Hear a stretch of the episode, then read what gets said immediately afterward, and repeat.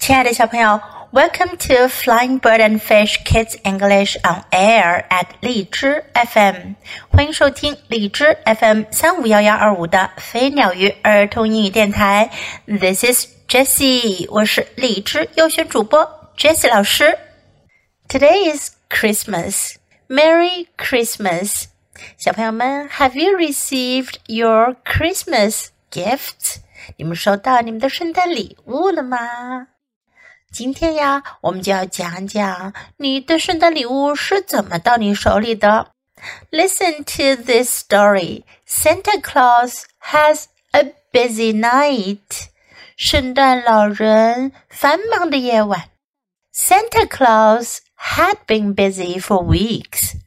圣诞老人已经忙了好几个星期了。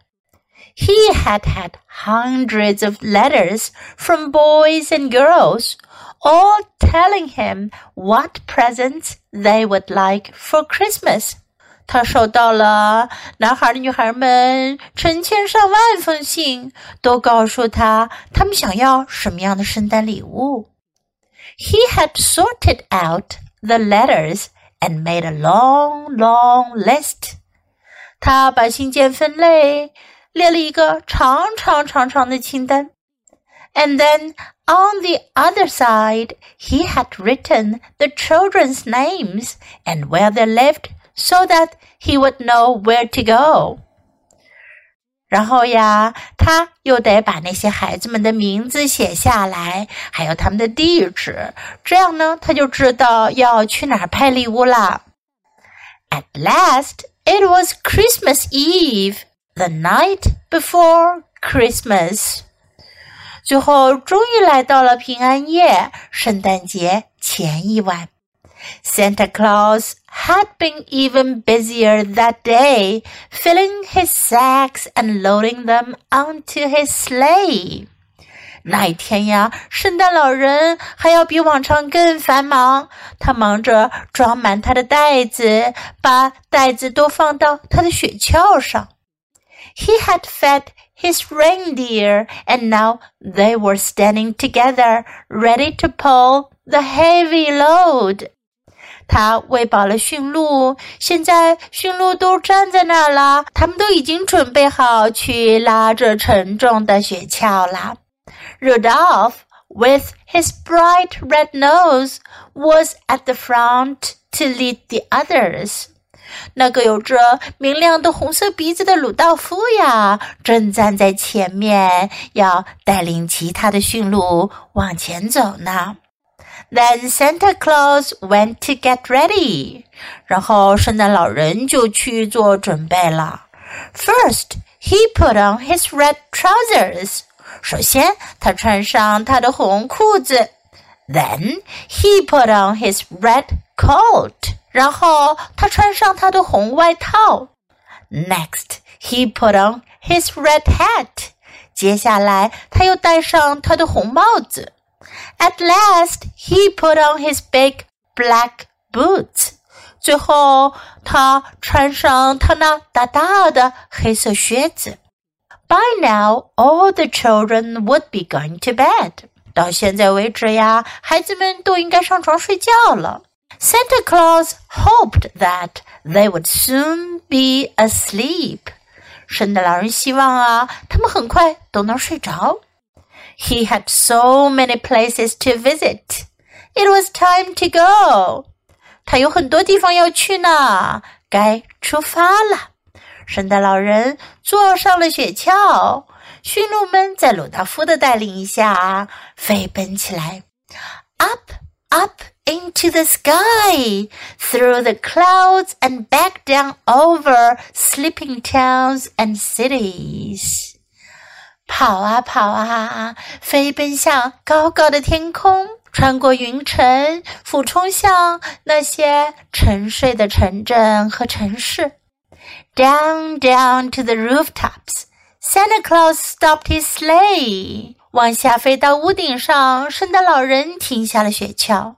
then Santa Claus took one of his heavy sacks and climbed down the first chimney. 然后圣诞老人就拿出一个重重的袋子，爬下了第一个烟囱。He filled the stockings and even some pillowcases for big toys. 他把礼物装进了袜子里。如果是一些大个的玩具呢？ 他甚至把它们装在枕套里。Every time Santa Claus left a present, he ticked a name off on his list. 圣诞老人每一次留下一件礼物，他就在他的清单上勾掉一个名字。Some people left Santa Claus a mince pie or a piece of cake. 有些人会给圣诞老人留下一块肉馅饼或者一块蛋糕。He was very pleased. 他很高兴。 Climbing up and down chimneys made him feel hungry. 在烟囱里爬上爬下的，让他肚子好饿呀。Being Santa Claus wasn't an easy job. 做圣诞老人可不是轻松的工作哟。There were houses where the chimneys were too small and houses with no chimneys at all. 有些家庭啊，只有很小的烟囱，而有些家根本就没有烟囱。some children were sick and in hospital, and others were staying at a different house. 有些孩子生病了，住在医院里，而另外有些孩子他们待在不同的地方。But Santa Claus didn't forget anyone. 可是呀，圣诞老人谁也不会忘记。he climbed hundreds of stairs and tiptoed in and out of dark rooms to leave his presents. 他爬了成千上万级的台阶，蹑手蹑脚的在黑暗的房间里走进走出，留下他的礼物。 And all the time, Rudolph and the other reindeer pulled the sleigh from place to place. 鲁道夫带着其他的驯鹿呀，一直把雪橇从一个地方拉到另一个地方。Santa Claus went to places which were cold and snowy. Brr. 圣诞老人去了那些寒冷而下雪的地方。哦，好冷啊 ！He went to places which were wet and windy, and he nearly lost his hat.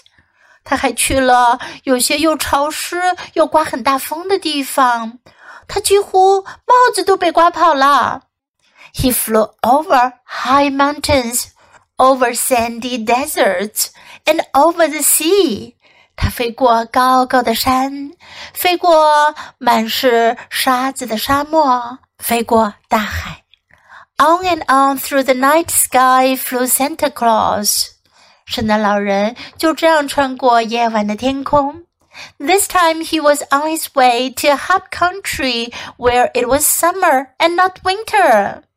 这一次呀，他要去一个炎热的国度，在那儿还是夏天而不是冬天呀。Phew! He wished that he could take off his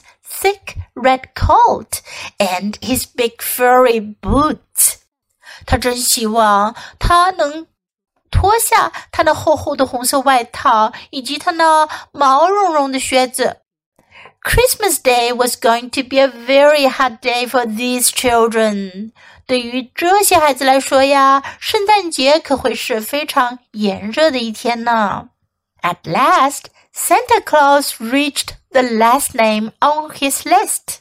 终于，圣诞老人到达了他清单上最后一个名字的家。He had finished 他完工了。All the sacks were empty，所有的袋子都清空了。It would be daylight soon, and the children would be waking up. 很快天就亮了，孩子们就要醒来了。 Time to go home, Rudolph, he said. 他说：“鲁道夫，咱们该回家了。” When Santa Claus got back home, the first thing he did was to feed his tired reindeer and put them to bed.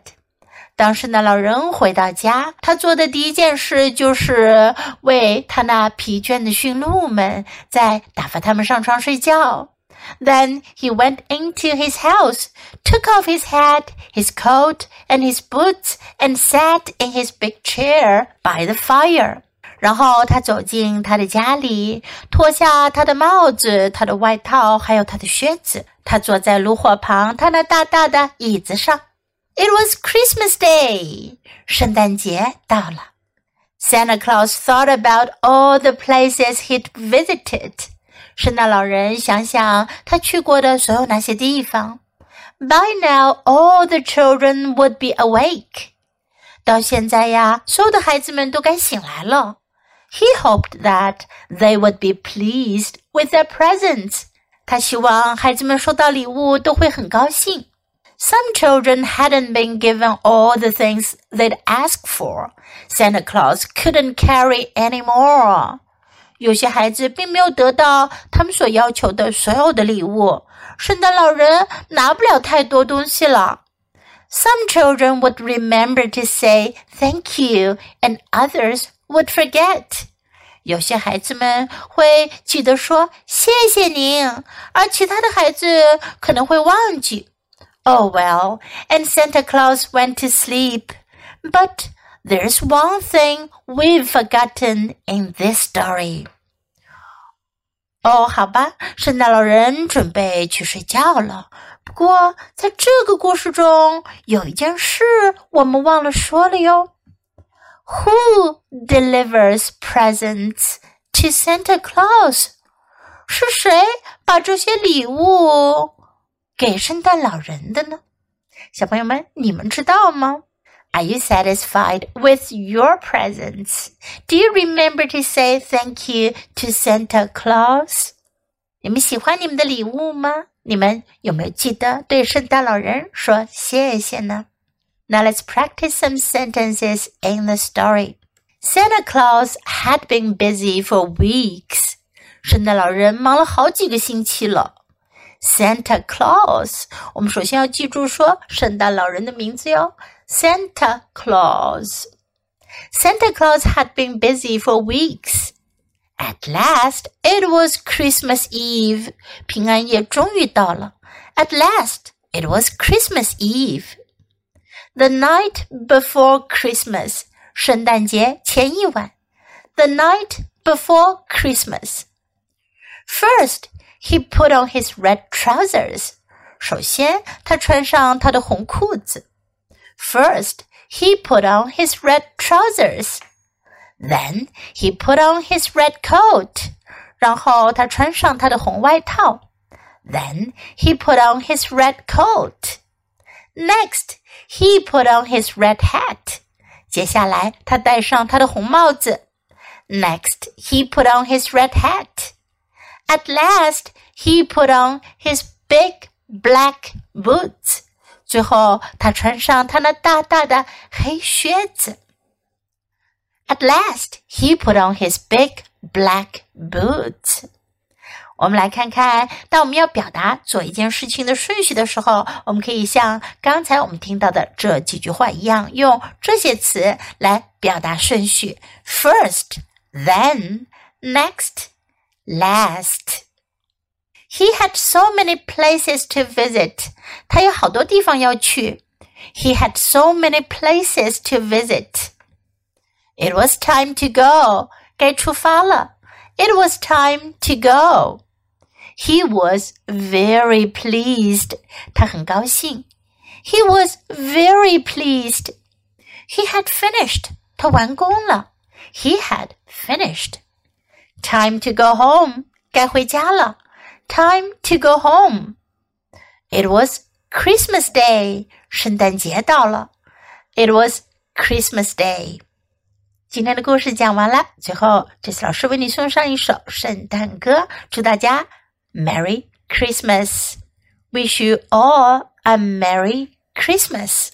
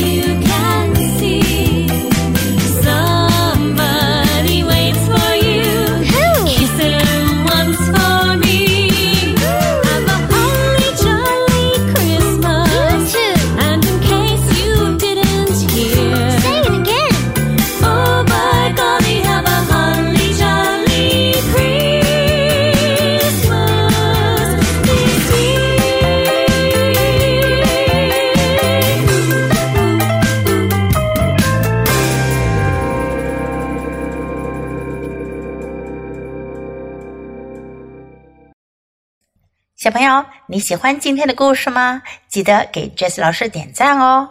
还有，别忘了下载到手机上收听，更方便哦。Thanks for listening. Until next time. Goodbye.